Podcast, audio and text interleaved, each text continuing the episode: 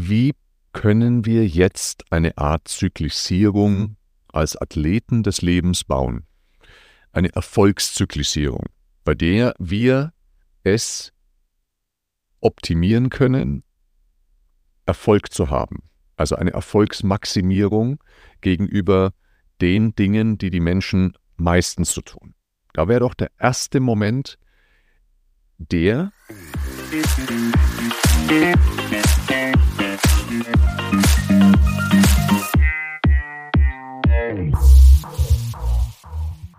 Herzlich willkommen zum Athlet des Lebens Podcast, dein Podcast rund um die Themen funktionelle Bewegung, wirklich funktionierende Ernährungsstrategien, nachhaltige und umsetzbare Regenerationsmaßnahmen sowie das Riesenfeld der mentalen Gesundheit, Potenzialentfaltung, Persönlichkeitsentwicklung, Resilienz. Wir können es nennen, wie wir wollen. Ich bin der Thomas und heute und für alle Ewigkeiten an meiner Seite der. Der Corby. Hi Thomas. Hi Corby, schön, dass du da bist. Ja, ich freue mich auch. Schön, dass du gekommen bist. Heute sind wir, ihr könnt es nicht sehen, aber ein bisschen in einer anderen Umgebung. Wir haben nämlich den Raum gewechselt. Wir sind normalerweise in einem deutlich größeren Raum. Es fühlt sich so ein bisschen nach Besenkammer an, ehrlich gesagt. Ich habe das Gefühl, der Raum ist klein, aber wir sitzen weiter auseinander wie sonst. Kann das sein? Ich glaube, das, das passt. Bis, ist, ist okay. Bleib, bleib wo du bist. Nein. Normalerweise sitzt Corby nämlich immer auf meinem Schoß, deswegen filmen wir auch nicht mehr mit. Ja, hat zu Unmut geführt bei dir zu Hause? Heute ist alles ein bisschen anders. Wir wollen heute sprechen über die Thematik. Ähm, Corby, du bist ja auch Sportwissenschaftler, unter anderem neben deinen zig anderen Reputationen, Total, die du so mitbringst. Unvorstellbar, ich glaube ähnlich äh, wie ein grüner Politiker. Wie mein wie ein grüner Politiker. Nein, Corby, du, im Gegensatz dazu hast du dein Studium abgeschlossen ähm, und auch deine weitere äh, Ausbildung. Eine der vielen Reputationen, die Corby besitzt und eine der vielen Qualitäten, die Corby besitzt. Nein, Corby, du hast Sport, Spaß beiseite. Wir haben Sportwissenschaften ja beide studiert. Du hattest ja sogar, bist ja sogar Diplom-Sportwissenschaftler. Äh, ja. Ja, das ist hier nicht jeder im Raum. also nochmal Spaß beiseite. Ich weiß auch nicht, was heute los ist. Also Sportwissenschaftler sind wir beide. Und ähm, da ging es ja ganz viel in der Trainingswissenschaft, in der Trainingslehre, um das Thema der Periodisierung und der Zyklisierung. Also wie zyklisiere ich ein Training? Wie periodisiere ich ein Training? Das war in der Trainingslehre immer vor dem Hintergrund des Hochleistungssports. Also zumindest bei mir war das so, auch wenn das gar nicht mein Schwerpunkt im Studium war, aber trotzdem war in der Trainingslehre ging es immer um den äh, Hochleistungssport. Also es ging um die Thematik, es gab eine Blockperiodisierung, es gab eine wellenartige Periodisierung, also die Undulating Periodisierung. Es gab eine, eine Treppenstufenperiodisierung, es gab eine lineare Periodisierung, also ganz unterschiedliche Arten. Da geht es darum, wie viel Volumen, wie viel, was für ein Thema baue ich äh, spezifisch ein, wie viel Volumen baue ich ein, wie viel Intensität baue ich ein und so weiter. Gerade auch wenn wir über das Thema ähm, Fitness im Allgemeinen und vielleicht auch Hypertrophie, also Muskulatur im Speziellen reden, aber eben in dem Kontext unsere Athleten des Lebens sehen. Also kein Hochleistungssportler, sondern Menschen, die, wie wir es schon oft gesagt haben, in der Rush-Hour des Lebens stecken, tausend andere Sachen, die ihnen um die Ohren fliegen, das Leben immer wieder Dinge bereithält, ähm, die wir nicht haben kommen sehen und so weiter und so fort. Viel los. Inwieweit gilt denn da, Corby, die Frage heute kritisch aufzustellen, inwieweit gilt denn da dieses klassische Periodisierungsprinzip aus der Trainingslehre? Was ist deine Erfahrung? Was ist auch die Erfahrung von uns allen in unserem Beruf? Wie gilt es Menschen auch im Sinne eines Meso-Makrozyklus, also mittellangfristig in der Trainingsplanung? Ähm, oder, oder Lifestyle-Planung zu betreuen. Was hat es mit Periodisierung auf sich? Was ist eine gelingende Periodisierung? Und Zyklisierung, geht es überhaupt mit dem Athleten des Lebens? Oder ist es eigentlich ein vor sich hin trainieren? Und ähm, in dem Kontext die große Frage des heutigen Podcasts, bringen sogenannte Intensivphasen etwas? Und wie könnten solche Intensivphasen aussehen? schon gespoilert, wir machen das im R1 äh, immer wieder, äh, Tendenz steigend. Und die große Frage, was ist das, was bringt es den Leuten? Ja, aber also, lassen wir uns von vorne die, die ganze Geschichte Die Frage 1, also lässt sich diese ganze Periodisierung, Zyklisierung eben auf den Athleten des Lebens anwenden? Also wenn es in einem idealen Umfeld möglich wäre, die Trainingseinheiten eben so zu planen und durchzuführen, klar, ist ja Wissenschaft, ist ja wissenschaftlich erwiesen.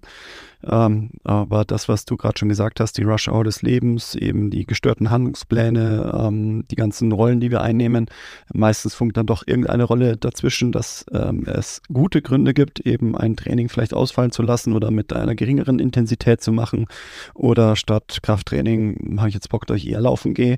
Ähm, das heißt, es gibt so viele gestörte Handlungspläne, dass ähm, von der Erfahrung her es wenige Kunden gibt, die es schaffen, eben diesen ideellen ähm, Trainingsplan, wie wir ihn planen würden, ähm, auch so durchführen. Mhm. Also das haben wir vereinzelt, brauchen wir, brauchen wir nicht drüber reden. Ähm, da sind wir aber schon, wo ich sage, dass das Training schon sehr, sehr stark in die Gewohnheiten, in die allgemeinen ähm, Gewohnheiten also übergegangen ist. Also wie das tägliche Zähneputzen ist dann eben, egal ob Mobilisation, Krafttraining oder Ausdauertraining, Training, das ist dann ähm, einfach in das Leben so integriert, dass da gar keine Frage ist, ob das Training durchgeführt wird und wann, sondern es ist einfach gesetzt. Mhm. Ähm, die wenigsten kommen tatsächlich da so stark hin. Deswegen das, was du gefragt hast, ob es eher so ein vor sich hin trainieren ist. Es hört sich so negativ an. Ähm, das ist es denke ich schon teilweise. Nur das vor sich hin trainieren hat ja trotzdem was sehr, sehr Positives. Ja, also das mhm. heißt dann, vielleicht ist es nicht so auf den Punkt drin, ähm, hintrainiert, eben auf dieses Ziel, eben auf die Hypertrophie, die Maximalkraft, die Leistung zu einem bestimmten Punkt eben Höchstleistung zu bringen, sondern es ist generell halt sich weiterhin eben zu pflegen, seine Muskulatur aufrechtzuerhalten und so, und so weiter, ja. Wenn ich natürlich ein, ein keine Ahnung, das Ziel ist bei meiner Hochzeit eben ähm, die Muskelmasse zu haben. Jetzt gehen wir eher vom Gewicht zunehmen und nicht von Gewicht abnehmen äh, hin. Äh, wir sind jetzt gerade beim Training, nicht bei der Ernährung. Ähm, glaube, da würde es deutlich mehr Sinn machen. So, das ähm, ist eben so ein, ein smartes Ziel, wo ich sage, bis zu diesem Punkt möchte ich es haben. Der Rest ist so ein bisschen so, ja, diese Bikini-Figur im Sommer, das ist, ähm, das ist das Bild meistens gar nicht so eindeutig stark und groß, um dorthin zu kommen. Ähm, deswegen, da würde es durchaus Sinn machen, eben zu sagen, okay, wir machen jetzt eben diese Periodisierung bis zu dem Punkt X, bis zum Tag X. Äh, hatte ich bei mir tatsächlich in meiner Laufbahn noch nicht. Bei dir weiß ich, dass, dass wir da schon Kunden hatten, die eben auf ein Fotoshooting hin trainiert haben, ähm, eben sich komplett auf diesen einen Tag ausgerichtet haben und dafür eben alles andere hinten angestellt mhm. haben. Ne? Mhm. Tja, viel, auch viel geredet.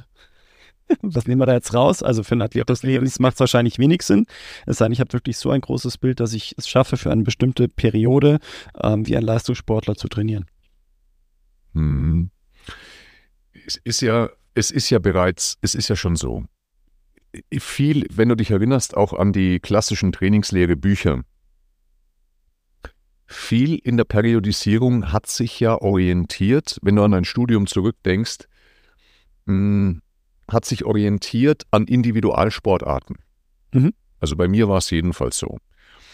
Ähm, diese ganzen verschiedenen Arten der Zyklisierung, Blockperiodisierung und so weiter haben sich orientiert an Individualsportarten. Also ein Boxer, ein Leichtathlet, der einfach im Jahr ein paar Meetings hatte, also ein paar Sportwettkämpfe und so weiter. Wusste ich aber zum Jahresanfang schon, wann sind meine drei, vier sportlichen Events, wo ich dieses Peak, diesen Peak brauche. Auch Marathonläufer, also ganz, auch ganz viel im Ausdauersportbereich. Marathon, Halbmarathon, Ultramarathon, Triathlon und so weiter. Das sind so klassische äh, Sportarten, da kann ich und muss ich auch so periodisieren. Denn wenn ich da nicht zyklisiere, also zum Beispiel beim, beim Marathonläufer, wenn ich im Winter nicht meine Umfänge laufe im Grundlagenbereich, dann werde ich das, wenn irgendwann im Spätfrühling, Frühsommer mein erster Wettkampf ist, ich werde das nicht mehr aufholen im Frühling. Ich muss im Winter meine Umfänge machen. Ja, das bedeutet lange, lange Läufe, viel Grundlage, viel Fettstoffwechseltraining etc. etc. Und irgendwann gehe ich dann mehr Richtung Tempoläufe, GA2, Entwicklungsbereich, Intervalltraining und so weiter, Setspitzen, Sets ähm, äh, mal einen Wettkampfmodus an, wo ich sage, ich trainiere so wie im Wettkampf oder sogar manche trainieren ja, wenn sie einen Marathon laufen, trainieren ja mal bewusst ein paar Trainingseinheiten, sogar längere Distanzen wie eine Marathondistanz. Ja? Also machen nicht alle, aber nur, nur so. Ähm, da funktioniert es gut. Wie du ja weißt, habe ich ja Fußballer, Profifußballer trainiert im Athletikbereich und ich habe Tennisprofis trainiert. Und bei beiden und bei beiden, Tennisprofis sind Individualsportler, aber es ist viel, viel, viel volatiler wie bei Ausdauersportlern. Beim Tennissportler, beim Tennisprofi war es ja so, wenn ein Tennisprofi, der hatte, weiß ich nicht, vielleicht 10, 15, 20 Turniere, zu, dem er sich, zu denen er sich angemeldet hat, dann kommt es aber immer noch darauf an, wie ist deine Weltranglistenplatzierung. Also kommst du in das Starterfeld rein der ersten Hauptrunde. Wenn du aber plötzlich in der Weltrangliste abrutscht, dann kann es sein, dass du ein Vorturnier spielen musst, also ein Qualifikationsturnier. Da musst du schon wieder ein paar Wochen oder eine Woche früher anreisen. Ja? Dann kommt es darauf an, wie viele Runden überstehst du. Je mehr Runden du auf dem Turnier bist, desto länger bist du dort im Wettkampfmodus. Wenn du früher ausscheidest, dann hast du vielleicht wieder eine Trainingsphase bis zum nächsten Turnier. Kommst du aber ins Finale, dann fliegst du direkt vom Finale zu deinem nächsten Turnier, also hast gar keine Trainingsphase. Also kannst du diese ganze Art von Zyklisierung in einem Großteil des Jahres kannst du vergessen. Im Profifußball hast du eine richtig gute Zyklisierung vielleicht nur während der sechs Wochen äh, in der, in der Preseason, also in der Vorbereitung. Ähm, und dann im Winter noch einmal, dann kommt es darauf an, wie sind die Witterungsbedingungen und so weiter und so fort. Und dann hast du in der Saison, dann hast du ganz viel volatile äh, Dinge. Also auch bei, wenn du den Spieler einzeln auch betrachtest, ja, spielt er 90 Minuten oder spielt er vielleicht nur 70 Minuten, spielt er vielleicht nur 20 Minuten oder spielt er gar nicht, dann braucht er schon wieder in der Woche ein anderes Training. Das weiß ich aber eine Woche davor nicht, weil ich nicht weiß, wie der Cheftrainer aufstellt ja, dass der dann seine, seine Rhythmik bekommt, seine Intensitätsminuten, sein Volumen bekommt und so weiter. Also auch da wird es schon mit einer strukturierten Zyklisierung wahnsinnig schwierig. Spielen wir Champions League, spielen wir Europacup, fliegen wir früher raus, bleiben wir länger im Turnier, DFB-Pokal und so weiter. Ähm, sind ganz große Faktoren, die machen die Zyklisierung schon wieder wahnsinnig schwer. Das heißt, da hinken diese starren Zyklisierungen. Und jetzt nehmen wir den Schwenk zum Athleten des Lebens. Ähm, ich, ich wage die Hypothese, dass es braucht eine gewisse grobe zyklische und zyklisierende Planung. Da will ich wieder den Begriff Baseline und ähm, optimale Woche reinschmeißen. Und eine ganz klare, eine Klarheit darüber, was sind meine, aus dem Business, was sind meine Objectives, also was sind meine, meine Ziele für die kommenden drei Monate, die kommenden sechs Monate oder whatever, das nennen wir die Journey für die nächsten drei Monate. Ja? Und diese Objectives, also diese Goals, die müssen total klar formuliert sein. Also einfach nur zu sagen, ich will halt irgendwie fit sein, das ist mir zu schwammig, weil da ist die, da ist die Enttäuschung und das Nicht-Einhalten, das ist vorprogrammiert. Das heißt, ich glaube schon sehr an eine Art von Zyklisierung, Periodisierung, wenngleich auch auf eine viel agilere Art und Weise. Für den Athleten des Lebens. Beim Vergleich zum Fußballer das ja oder zum Tennisspieler das ja sogar, sag ich, starr sein kann wenn ich im Vorfeld meine ganzen ähm, Reisen oder Urlaube und so weiter einplanen kann, dann habe ich ja da eine Möglichkeit, das Ganze ja auch gut zu planen. Das sind eigentlich immer die gestörten Handlungspläne, die uns durcheinander bringen. Wunderbar. Es sind häufig die gestörten Handlungspläne und die gestörten Handlungspläne sind beim Profifußballer oder beim Tennisprofi einfach unvorhersehbare Dinge. Ich bin auch krank, bin verletzt, aber hab der Spielplan ist plötzlich anders und so weiter und so fort. Was sind denn die gestörten Handlungspläne beim Athleten des Lebens? Ja. Verschobener Urlaub. Verschobener Urlaub. Ja. Krankheiten sowieso. Krankheit. Ähm, Peaks im Job. Peak im Job. Peaks in der Familie. Peaks in der Familie. Also Peaks Englisch nicht. Nicht der deutsche Peaks. Peaks. ähm, ja eben irgendwo, wo, ich, wo irgendein Regler quasi unvorhergesehen hoch ist, der nichts mit der Rolle ich und meinem Training zu tun hat. Genau, genau. Das sind die gestörten Handlungspläne. Ist es vermessen zu sagen, ich plane die nächsten drei Monate oder die nächsten sechs Monate mein Lifestyle, mein Training, meine Ernährung so, als würden keine gestörten Handlungspläne passieren. Ist das naiv? Ja. Ja. Ja. Definitiv, Ja. oder? Ja, das ist. Warum machen es dann so viele? Ich, Ja, ich Das glaube, ist das selbst meine- Lügen ist ja. ist, dass so gut wie jeder, der für sich alleine Lifestyle-Planung betreibt, meistens ja äh, irgendwie Anfang des Jahres oder zwischen den Jahren, betreibt Lifestyle-Planung, also Lifestyle-Planung, ich mache eine Diät, ich, ich äh, trainiere so und so viel und so weiter und so fort. Und das ist, also ich würde sagen, in wahrscheinlich 99 Prozent der Fällen ist es so geplant, in dieser unabdingbaren, unendlichen Naivität, es würden jetzt im ersten Quartal 2024 äh, keinerlei gestörte Handlungspläne auftreten. Und dann bin ich enttäuscht, weil dann kommt mir das Leben dazwischen und dann bricht das ganze Kartenhaus zusammen. Und wenn dann nicht alles funktioniert, dann mache ich gar nichts. Also dann bricht alles zusammen und dann mache ich wieder einen Monat Pause. Ja, oder ich äh, steige halt dann wieder in, den, ähm, in meine Min Minimum Effective Dose ein. Es kann auch sein, dass, dass du diesen Urlaub geplant hast und gesagt hast, okay, ähm, also das kenne ich von, aus dem Beispiel aus dem letzten Jahr, dass wir genau dieses erste Quartal uns genommen haben und gesagt, okay, da schaffe ich es zweimal die Woche eben zu trainieren statt einmal. Das heißt, vorgenommen. äh, Ja. nee, ist gar nicht ich, sondern ähm, geht es tatsächlich um Kunden. Aber du hast doch auch äh, Anfang jetzt 2023 oder war schon deine Transformation, war das 22? Dann War schon so Das 22, genau. 22. Nö, ich bin, bin, bin okay noch mit dabei. Bin bei einem Trainingsvolumen, das ich mir eben vorgenommen habe, aber ohne, also ich, ich trainiere gerade vor mich hin und schaue eben, dass ich meine zwei oder drei Krafttrainingseinheiten in der Woche habe und ein oder zwei Cardio-Einheiten und die schaffe ich. Mhm. Also Minimum zwei Krafttrainingseinheiten, die funktionieren. Die sind teilweise dann auch Montag, Dienstag und dann ähm, keine bis Sonntag. Und jetzt ein Skitour gegangen jetzt äh, letzte Woche statt Laufen. Also es, es passt also, aber es ist ohne großartiges Ziel, sondern es ist, ich trainiere vor mich hin und ich habe auch, ich bewege auch nicht die Gewichte, die ich schon bewegt habe. Also das weiß ich, dass von, von einfach Kraft runtergegangen ist, aber das passt auch gerade zum Kontext meines Lebens, dass ich da ähm, kein, kein Peak setzen möchte. Also das- das weiß ich und das ist okay. Ähm, aber der Kunde, von dem ich ähm, oder den ich im, im Kopf habe, da wussten wir, dass er eben ähm, mit, mit Freunden eben in eine, in eine Hütte fährt. Ähm, ein oder zwei Wochen weiß ich nicht, aber ich weiß, dass in dieser Woche, obwohl eben der Rahmen dafür geschaffen wurde und das Training stand, welche Übungen er wann wie macht, er hat in dieser Woche einfach gar nicht trainiert. Und das ist dann definitiv einfach dann danach komplett abgesagt, weil dann auf Kampf. Einmal dann die Business-Termine, also es ist eben, ähm, wenn einmal die, die Konsequenz oder die, ähm, das, was ich mir vorgenommen habe, einmal unterbrochen wurde, das, was du sagst, dass ich danach sofort wieder reinkomme, obwohl es nur eine Woche Trainingsausfall wäre, was ich ja locker eben nachholen könnte, sondern einfach so eine, so eine Enttäuschung oder so ein Cut, dass es ganz schwer fällt, da wieder ähm, vorne anzugreifen Mhm. oder, oder anzuschließen, wo ich aufgehört habe, wenn es nur eine Woche war. Mhm. Bei einer Woche habe ich nicht so einen Trainingsverlust, dass ich nicht sage, oh ja, jetzt muss ich wieder von ganz vorne anfangen, sondern das fühlt sich wahnsinnig schwer an. Ja. Aber das dauert eine Woche, dann bin ich wieder drin. Dann bist du wieder drinnen, ja. Mhm. Okay, Äh, also es kommen, nochmal, es kommen gestörte Handlungspläne ins Leben, das ist ganz normal.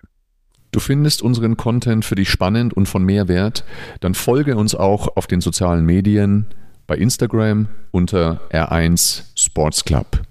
Wie können wir jetzt eine Art Zyklisierung als Athleten des Lebens bauen? Eine Erfolgszyklisierung, bei der wir es optimieren können, Erfolg zu haben. Also eine Erfolgsmaximierung gegenüber den Dingen, die die Menschen meistens so tun. Da wäre doch der erste Moment der, zu sagen, ich baue, und das hatten wir schon in anderen Podcast-Episoden, ich baue, ich, ich setze erst einmal meine Objectives, also meine wirklich konkreten Ziele. Ich formuliere die wahnsinnig gerne mit meinen Kunden nach der sogenannten SMART-Methode. SMART kennen viele wahrscheinlich. Das S steht für spezifisch, das M steht für messbar, das A steht für attraktiv, das R steht für realistisch und das T, das steht für terminiert. Also, anstelle zu sagen, also ich möchte jetzt gern in, im ersten Quartal 24 möchte ich ein bisschen Gewicht verlieren und Muskeln aufbauen und will mich halt fitter fühlen. Wie könnte ich das besser formulieren? Ich möchte im ersten Quartal 24 3 Kilo, oh nee, mein Körperfett reduzieren um 3 Prozent. Egal wo ich stehe, Mhm. ähm, möchte ähm, ein halbes bis ein Kilo Muskulatur aufbauen, möchte meinen Ruhepuls um fünf Schläge verbessern, ähm, möchte jeden Tag mein, möchte mein Schlafverhalten verändern, indem ich jeden Tag meine Schlafzyklen einhalte. Ähm, und möchte mein Fitnesswohlgefühl von 4 von 10 auf 7 von 10 verbessern. Sehr schön. Das bis zum 31. Bis zum 31.3. 2024. Genau. Wunderbar. Und dann kommt die Verbindlichkeit. Dafür wer, bin ich bereit, Ganz das genau. das zu tun. Das ist es. Erstmal klare Formulierungen auszuführen, klare Ziele niederzuschreiben, um sich auch wirklich der Tragweite dieser Ziele bewusst zu werden. Es ist unglaublich wichtig. Und es ist immer wieder erstaunlich, wie unfassbar erfolgreiche Menschen im Business, die mit genau solchen Objectives ihr Leben lang arbeiten, wie unfassbar naiv die sind, wenn es um ihren eigenen Lifestyle geht. Unglaublich. Also einfach klare Objectives bauen und sich in die Verbindlichkeit bringen und sich auch dessen bewusst werden, was es dafür braucht. Dafür kann es ja dann einen guten Personal Trainer geben, ist ja unser Job. Dann zu sagen, wenn du mir so ein Ziel nennst, dass ich dir den Weg oder mögliche Wege aufzeige, die es braucht, nur dass wir von der Erwartungshaltung klar sind, dass es nicht damit getan ist, dass du einmal die Woche trainierst und ansonsten dich nicht um deinen Lifestyle kümmerst, dann wirst du diese Ziele nicht erreichen. Du wirst eigentlich gar, gar kein Ziel erreichen. Ja. Mit einmal Training in der Woche und sonst keinerlei Interventionen deines Lifestyles. So, das ist schon mal das Wichtigste. Dann wäre für mich der nächste Punkt zu sagen, pass auf, in diesem Quartal, zumindest jetzt für den Monat, für den ersten Monat, Januar zum Beispiel, ne, das steht jetzt ja an, für den ersten Monat Januar baue ich einen optimalen Handlungsplan, also wenn nichts Gestörtes in mein Leben kommt. Ich baue die optimale Woche für einen Monat. Und dann baue ich die sogenannte Baseline-Woche, unter die ich, und wenn die Hölle zugefriert, niemals komme. Also ich ziehe Leitplanken ein. Und da muss ich mich für committen, dass ich niemals unter diese Baseline komme. Die Baseline muss allerdings so gebaut werden, dass ich sie auch wirklich erreichen kann. Die Baseline darf mich ein kleines bisschen challengen, die muss aber so konzipiert sein, dass ich nicht sage, naja, ich bin schon mit 90% Zielerreichung zufrieden. Nein, die Baseline ist etwas, die darf ich nie unterschreiten. Und dann schaue ich natürlich, dass ich jede Woche an meine optimale Woche herankomme, was ich mir vorgenommen habe. Aber dann ist eben nicht der Fakt, dass wenn ich nicht an dieser optimalen Woche rankratz, dass dann das Kartenhaus komplett zusammenfällt und ich gar nichts mehr mache. Was ja bei vielen Leuten passiert. Die haben ja so ein binäres Denken, 0 oder 1. Wenn ich es nicht komplett schaffe, wenn es irgendwas passiert, ein gestörter Handlungsplan, dann bricht alles zusammen und dann lasse ich es komplett schleifen. Und das ist ja der große Fehler, dieses 0 oder 1 Denken. Zu sagen, ich schaffe keine dreimal Training, jetzt ist eh schon wurscht, ich würde nur einmal schaffen, dann kann ich es auch gleich lassen und dann trainiere ich nächste Woche wieder. Das ist natürlich Quatsch. Also meine große Empfehlung ist, baue Objectives klar nach der SMART-Regel und dann setzt dir eine Obergrenze, das ist die optimale Woche, und setzt dir eine Baseline. Niemals unter die Baseline komme und idealerweise bist du bei 80% Aufwärtszielerreichung bezüglich deiner optimalen Woche.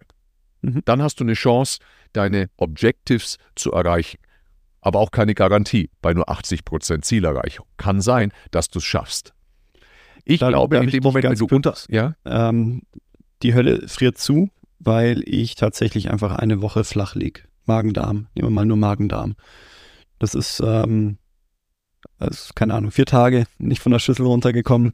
Das heißt, in den vier Tagen habe ich definitiv nichts gemacht und die drei Tage danach ähm, fühle ich mich wirklich noch so schwach, dass ich die Treppen nicht steige. Also die, die Hölle ist zugefroren. Das heißt, ich habe tatsächlich meine Baseline nicht geschafft. Ja.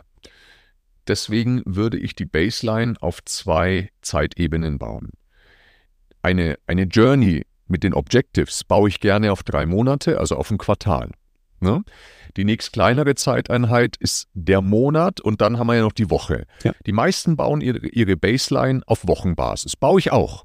Nur zusätzlich baue ich die Baseline auch in einem Monatsblock.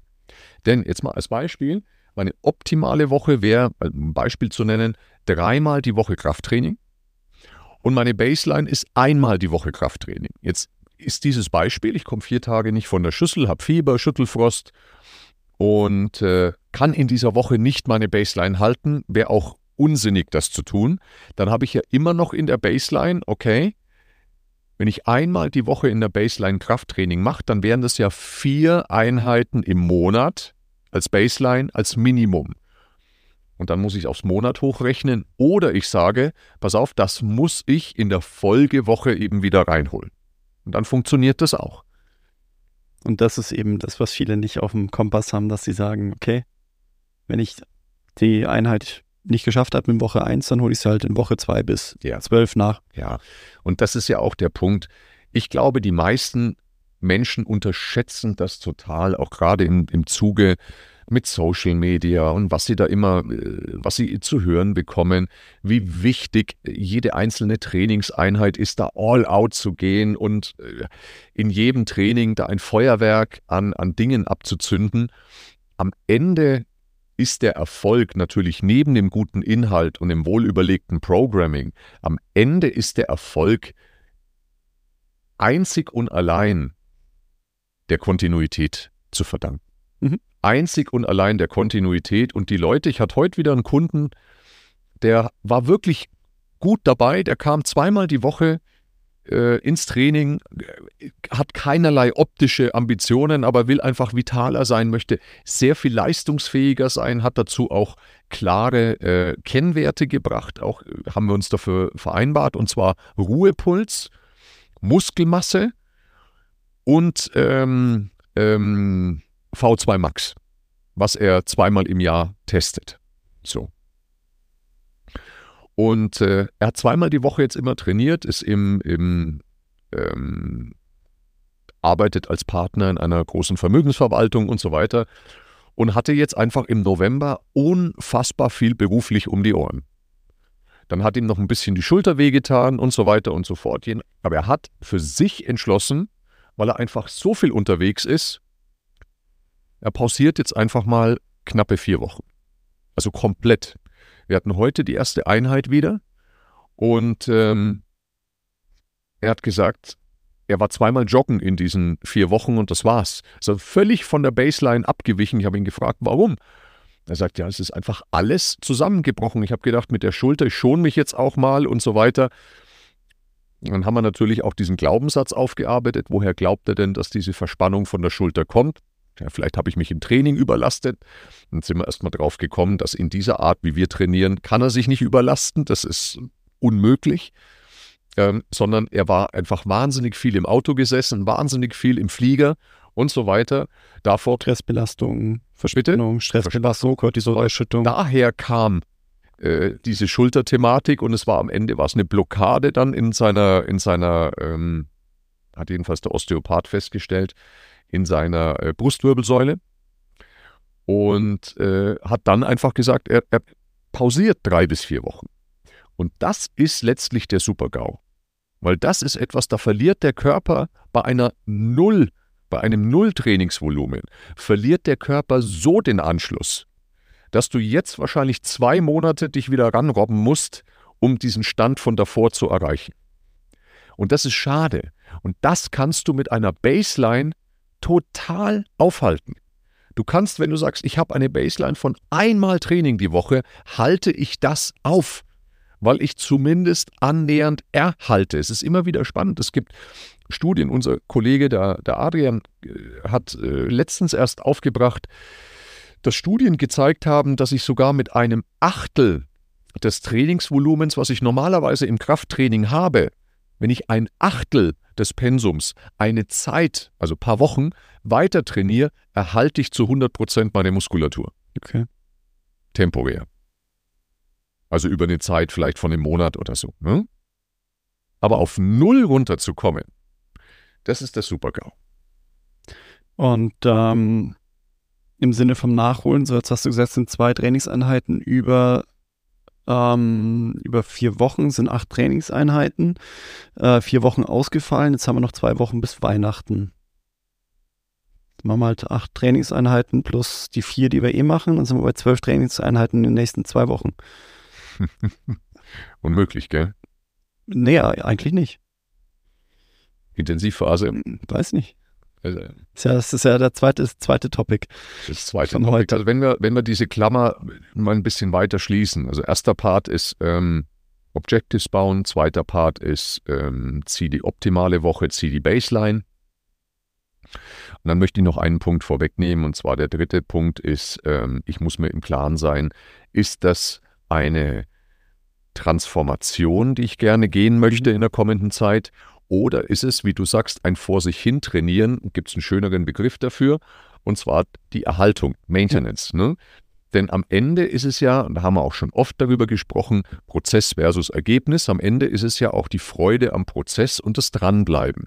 Es ist ja hier, was wir hier machen mit der Gesundheit und mit der Reise durchs Leben. Es ist ja ein Lifestyle und keine ergebnisorientierte Sportart.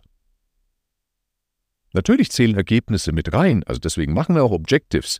Aber gerade wenn ich in dieser Maintenance-Phase bin, dann ist es unglaublich wichtig, mich realistisch einzusortieren. Das war beispielsweise bei mir jetzt auch der Fall. Q4 23 war mir total klar, da ist Land unterberuflich. Land unterberuflich, bin maximal jede Woche zwei, drei Tage auf Seminaren, bin immer nur in Hotels kaum zu Hause und so weiter und so fort. Ich muss wirklich schauen, dass ich ähm, nicht in meiner, ich, ich habe keine Woche in meiner optimalen Woche verbracht, aber ich war auch nicht in meiner Baseline. Ich war immer im oberen Drittel dessen, was ich dann äh, was ich mir vorgenommen habe und das ist eine Erhaltungsphase.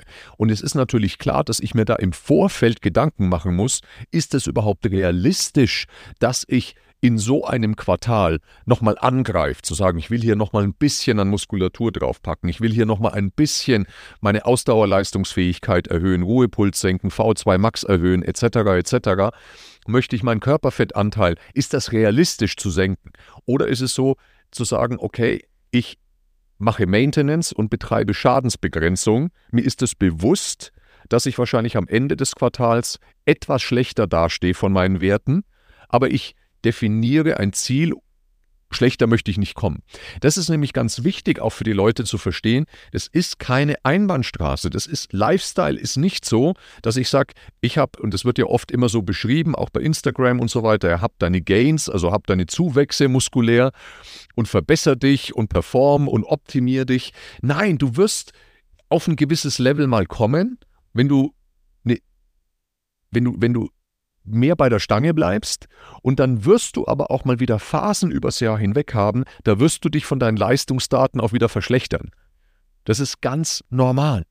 Nur wichtig ist, dass du es einfängst, dich nicht also verbesserst und danach es so aus dem Ruder laufen lässt, dass du am Ende genau da stehst, wo du ganz am Anfang standest oder sogar noch schlechter.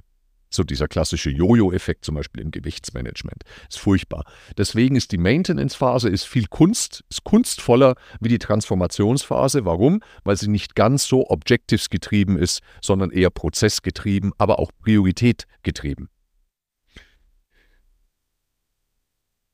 Jetzt kamst du, und das ist ja auch mit der zweite Topic von dieser heutigen Podcast-Episode, lohnt es sich, Zwischensprints einzubauen. Wenn du dich erinnerst, wir haben vor langer Zeit hatten wir mal ein Thema, das hieß Minicuts.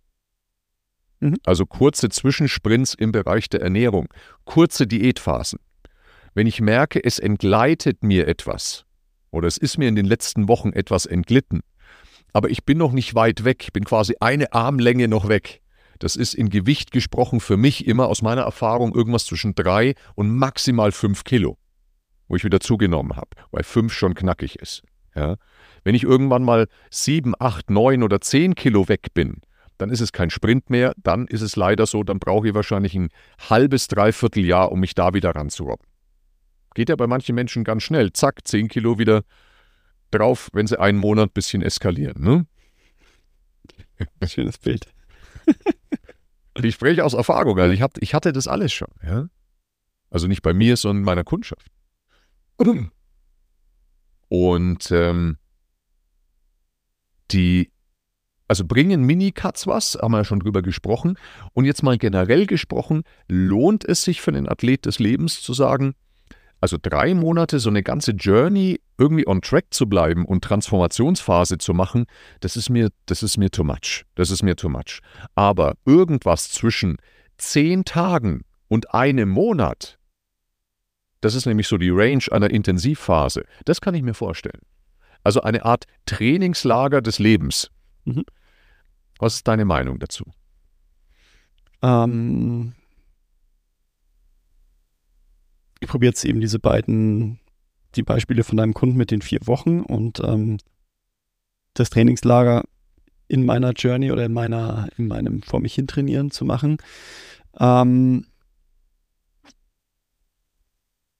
Also für mich macht es auf jeden Fall Sinn, aber kontextbezogen. Also ich glaube zum Beispiel eben, dass, dass diese vier Wochen Ausfall eben nicht durch zwei Wochen Intensivphase ausgeglichen werden können. Das kann ein neuer Start sein, aber ich glaube, dass diese ähm, alle anderen Prozesse wie Re Regeneration, ähm, ähm, ja vor allem die Regeneration und dann eben dieses aufeinanderbauende, die aufeinanderbauende Belastung, dass du das eben nicht kompensieren kannst, dass du die vier Wochen nicht nachholst. Ich glaube, dass es ein guter Start ist, um wieder reinzukommen das Jahr. Ähm, wenn du sagst, du hast eh deine ein, zwei Trainingseinheiten die Woche, also deine Minimum Effective Dose, die hältst du und dann hast du eben diesen, diesen Cut, wo du sagst, hey, jetzt machen wir drei Wochen dreimal die Woche oder wir machen zwei Wochen viermal die Woche und bauen da eben so diesen Sprint ein, höhere Belastung, mehr Trainingsvolumen, mehr Trainingsumfang. Ähm, ich glaube, dass ich davon retrospektiv mehr zehren kann. Das heißt, ich baue ganz kurz auf oder bringe bring einen höheren Reiz, ich baue kurz auf, dann lasse ich das wieder abtröpfeln, weil ich nur einmal die Woche trainiere. Dann trainiere ich, vielleicht nach zwei Monaten mache ich dann wieder eben diese Intensivphase über zwei Wochen, drei Wochen. Ich glaube, wenn du ein bestimmtes Level erreicht hast und dann sagst, okay, sowohl also Maintenance mit ich lasse es irgendwie mal schleifen, dann ziehe ich nochmal an, dann lasse ich nochmal schleifen und komme am Schluss des, am Jahresende daraus, wo ich wieder, wo ich vorher war. Ähm, da bin ich voll dabei. Mhm bei den vier Wochen nachholen durch zwei Wochen glaube ich nicht. Ich glaube, dass du, da bin ich eher der Meinung, so ein bisschen vortrainieren, nachtrainieren, äh, eher im Kontext, wenn die Minimum Effective Dose gehalten wird. Mhm. Guter Gedanke. Ich glaube, wenn wir vom Training sprechen, ist es total wichtig, was du sagst. Ich glaube, im Ernährungskontext kann ich so Dinge. Äh, ja, ja, das war ja die Minicuts, ja, aber im genau. Trainingskontext. Hm, ah, da sind wir nämlich wieder bei den Minicuts. Also ich ja. glaube schon, wenn ich vier Wochen so ein bisschen, ich habe langen Sommerurlaub gehabt, maximal eskaliert, ja, ja. komme mit einer Plauze oder ich gehe in Sommerurlaub, danach in München die Wiesen, ähm, bin einfach 8, 9 Kilo schwerer nach der Zeit, dann kann ich so einen Minicut wunderbar einbauen und kriege zumindest von diesen 8 Kilo, kriege ich mit Sicherheit in zwei, drei Wochen, kriege ich, wenn ich es intensiv mache, kriege ich vier Wochen wieder, wieder äh, vier Kilo, vielleicht fünf Kilo, kriege ich wieder rein. Ja, für mich ist nur der Unterschied, bei dem einen hast du ja zu viel gemacht, also zu viel gegessen und jetzt machst du davon weniger. Bei dem anderen ist ja, du hast zu wenig gemacht und jetzt muss ich viel machen. Ist ja umgedrehtes ja. Prinzip. Also deswegen bei der Ernährung, ja, passt. Bei den Minicuts bin ich voll da. Ähm, Training bis zu einem gewissen Bereich ja. Ich sage, okay, mein Umfang, mein Volumen muss ich ihm reinpacken. Mhm. Ich glaube, nur wenn du das, Volumen dann in einem, keine Ahnung, im drei Monats Kontext, dein Trainingsvolumen von drei Monaten auf drei Wochen hintereinander packst, wird nicht funktionieren. Nein, das funktioniert nicht. Das funktioniert nicht. Aber wenn du eine gute, gute Baseline hast und du sagst, Mensch, jetzt zum Beispiel jetzt neuer Start, drei Monate, ich krieg das nicht hin, drei Monate in einer, in einer wirklich intensiven Transformationsjourney zu sein, das kriege ich nicht hin. Aber um mein Fitnesslevel aufs nächste Level zu heben, Egal was, egal ob es die Ausdauerleistungsfähigkeit ist, egal ob es die Muskulatur ist, vielleicht auch meine Athletik im Bereich Schnelligkeit, wenn ich zum Beispiel eine Sportart ausübe und so weiter, ähm, da bin ich ein absoluter Verfechter mittlerweile von einer zehntägigen bis einmonatigen Intensivphase. So eine typische Intensivphase, wie ich es jetzt auch schon häufig mit meinen Kunden gemacht habe, ist eine 14-tägige Intensivphase. 14-tägige Intensivphase ist zum Beispiel mit dem einen Kunden, der hat in diesen 14 Tagen sechsmal pro Woche, also hatte sechs Trainingstage, 14 Tage lang und hat an manchen Tagen sogar zweimal trainiert. Er weiß aber, nach 14 Tagen fahre ich wieder auf, nicht auf Null, sondern auf meine normale Maintenance-Dosis, was bei jetzt in seinem Fall dreimal die Woche Training war, wieder zurück.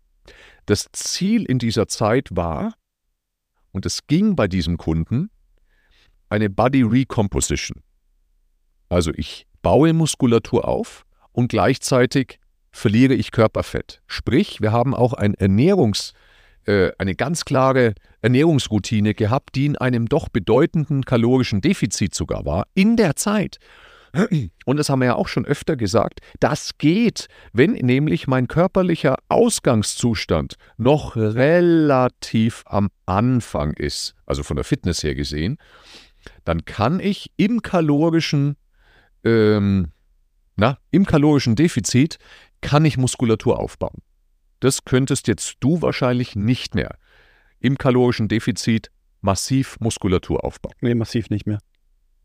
Ja, das würde nicht mehr funktionieren.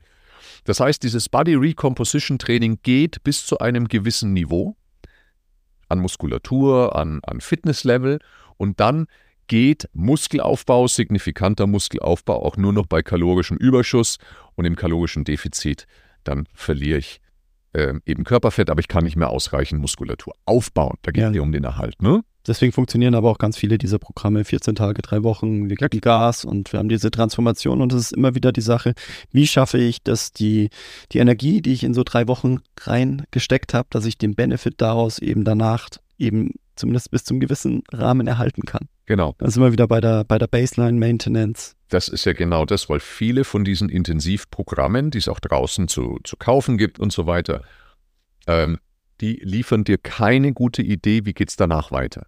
Wie baust du dir gesunde Routinen auf und so weiter. Ne? Ja.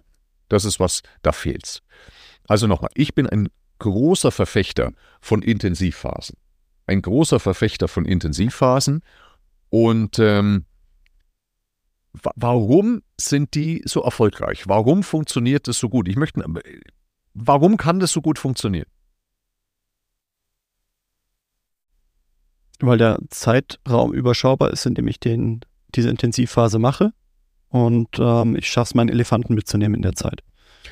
Genau, ich schaffe es, meinen Elefanten mitzunehmen. Es ist absehbar, das heißt, das Ende ist irgendwo in Sicht. Meine Motivation ist extrem hoch. Ich, und was natürlich das Schöne ist in so einer Intensivphase, da tut sich auch richtig viel. Also ich sehe nach zwei Wochen signifikant, ich sehe, ich spüre eine Veränderung. Mit dem Kunden, mit dem ich so trainiert habe, der hat in diesen zwei Wochen, in diesen zwei Wochen hat er über ein Kilo Muskulatur gewonnen. Ist natürlich auch Wasser dabei, intramuskuläres Wasser und so weiter. Im Verhältnis. Klar. Aber Pi mal Daumen hat er ein Kilo Muskelmasse gewonnen. Er hat seinen Ruhepuls in diesen zwei Wochen, also nicht während der Zeit, aber dann danach, als wir ein paar, ein paar Tage Pause hatten, hat er seinen Ruhepuls um vier Schläge bereits gesenkt.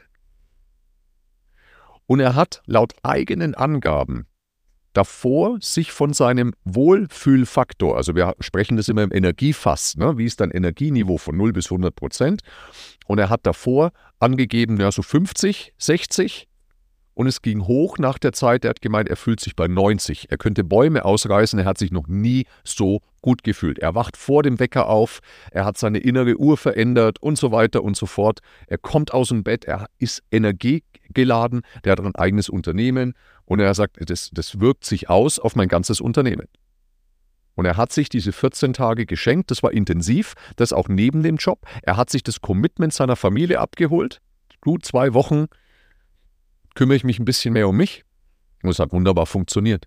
Er hatte ein ganz klares äh, Ernährungsregiment. Äh, und das Spannende war, seine normal sein Normallevel an Training, nicht seine Baseline, sondern sein Optimallevel an Training war vor dieser Intensivphase bei zwei Krafttrainingseinheiten und einer Ausdauereinheit. Und sein Level hat sich verschoben, dass er gesagt hat, also jetzt ist mein Normallevel drei Krafttrainingseinheiten und eine Ausdauereinheit. Das ist danach meine Maintenance, mhm. weil ich will das Gefühl nicht mehr verlieren. Grandios. Es war eine Erfolgsstory ohne Ende. Ich möchte einen anderen Kunden noch nennen. Ähm, sehr, sehr übergewichtig zu mir gekommen und äh, auch Unternehmer. Wir haben ähm, im ersten Schwung, also kamen mit über 130, 135 Kilo. Wir haben im ersten Schwung äh, auf 110 ging es runter, also 20, 25 Kilo haben wir durch moderate Ernährungsumstellungen verloren. Und dann ist es irgendwo stagniert das Schöne ist, es ging auch nicht mehr hoch. Das heißt, er hat einen Lifestyle gefunden. Da hat sich dann statt bei 135 bei 110 eingependelt, was ja schon mal ein Riesenerfolg ist, muss man ganz klar sagen. Aber das Ziel war halt, er will in seine 90er kommen vom Gewicht. Das heißt, erster Erfolg, den wir reingezogen haben, er hat durch seine Maintenance Phase, durch seine neuen Gewohnheiten, hat er seinen Status quo erhalten. Das haben wir ein Jahr lang gemacht, ein Jahr. Und irgendwann haben wir gesagt, so, jetzt müssen wir irgendwas wieder ändern, weil es ist noch kein Zustand, wo er sich irgendwie wohlfühlt. Aber wir haben ein Jahr lang Maintenance gemacht. Das muss nicht so lang sein, geht auch ein halbes Jahr. Aber ein halbes Jahr hätte ich jetzt unter einem halben Jahr bei ihm nicht gemacht, mhm. weil er muss diese Gewohnheit bilden. So. Und dann haben wir gesagt, pass auf, der ist ein unglaublich geselliger Typ. Ja, also der ist, es gibt keine Woche, wo er nicht bestimmt vier, fünf Einladungen hat. Also ein unfassbar geselliger Typ. Ja. Und das ist irgendwie auch in, im Laufe der Zeit, das ist irgendwie gefühlt noch angestiegen, ja. Hat sich aber bei einer Firma verkauft und so weiter. Also hat sich dann nochmal was verändert. Und ähm, der genießt einfach sein Leben auch hedonistisch in vollen Zügen, ja. Und es ist total schön. Nur, was es eben beinhaltet, ist, das wäre überhaupt kein Plan mehr für ihn, zu sagen, komm, wir machen drei Monate ähm, wirklich kalorische Restriktion und tracken und machen diverse Dinge. Es funktioniert nicht bei ihm, das geht nicht. Ja. Und somit haben wir gesagt, pass auf, das wäre das Beste, was wir machen können. Wir machen quartärlich, also viermal im Jahr machen wir eine zehntägige Intensivphase. Und in dieser zehntägigen Intensivphase macht er auf Ernährungsseite das sogenannte Leberfastenprogramm, also maximal unterkalorisch, echt intensiv. Und er trainiert jeden Tag einmal, zehn Tage hintereinander. Sehr viel Stoffwechseltraining, aber auch Krafttraining natürlich eine Mischung. Und damit schaffen wir es, dass der übers Jahr hinweg, wird viermal im Jahr jeweils zehn Tage intensiv, das sind 40 Tage im Jahr, äh, finde ich geht, ja, und er nimmt ab. Und an all den anderen Tagen im Jahr, der lumpt, der feiert, der genießt sein Leben, aber mit seinen neuen Gewohnheiten.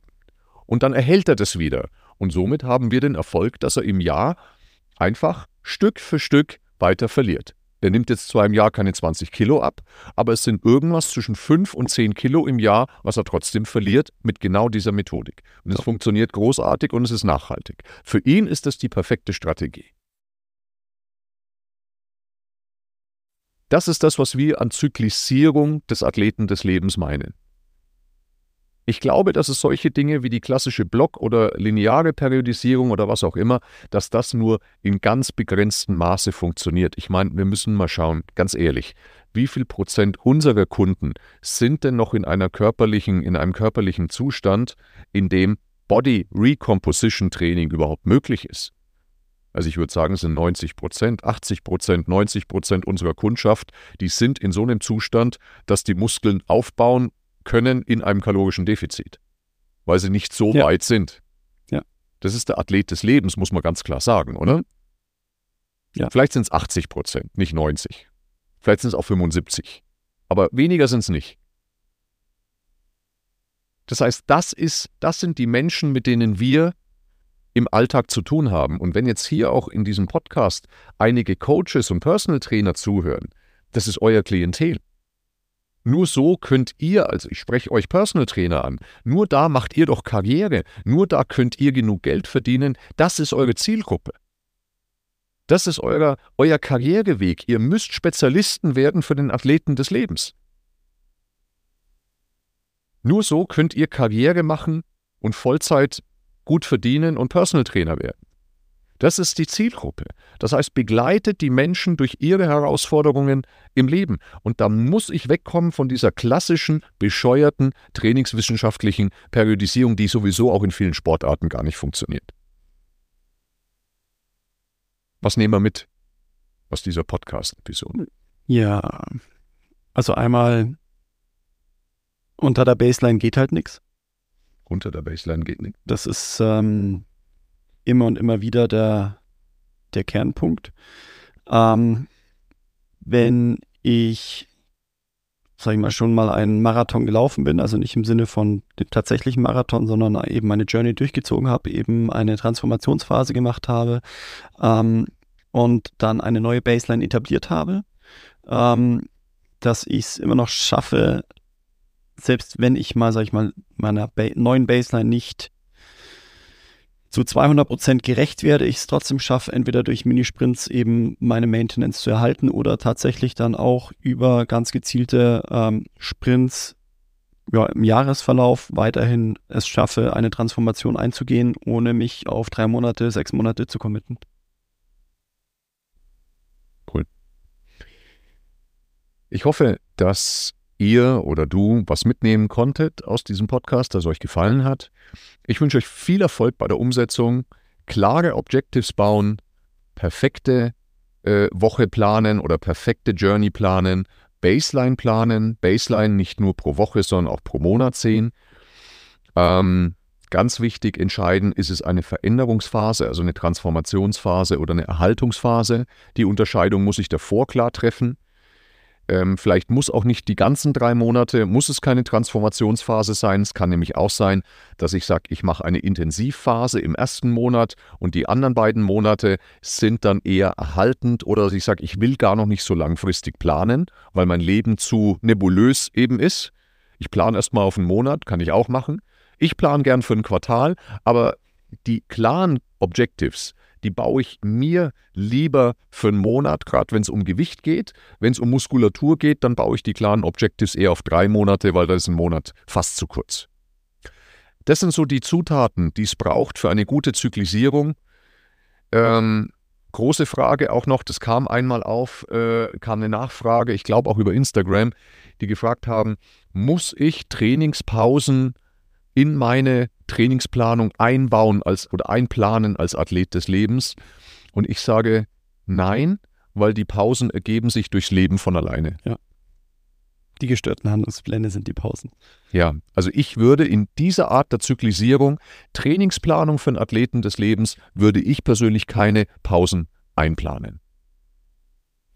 In diesem Sinne, ich hoffe, es hat Spaß gemacht und wir sehen uns beim nächsten Mal. Genau, frohe Weihnachten, die steht vor der Tür. Weihnachten steht vor der Tür. Frohe Weihnachten, Merry Christmas, frohe Ostern und ein gutes neues Jahr. Ciao, ciao. Ciao. Wenn dir unser Podcast gefällt, dann abonniere ihn noch heute und verpasse somit keine weitere Folge.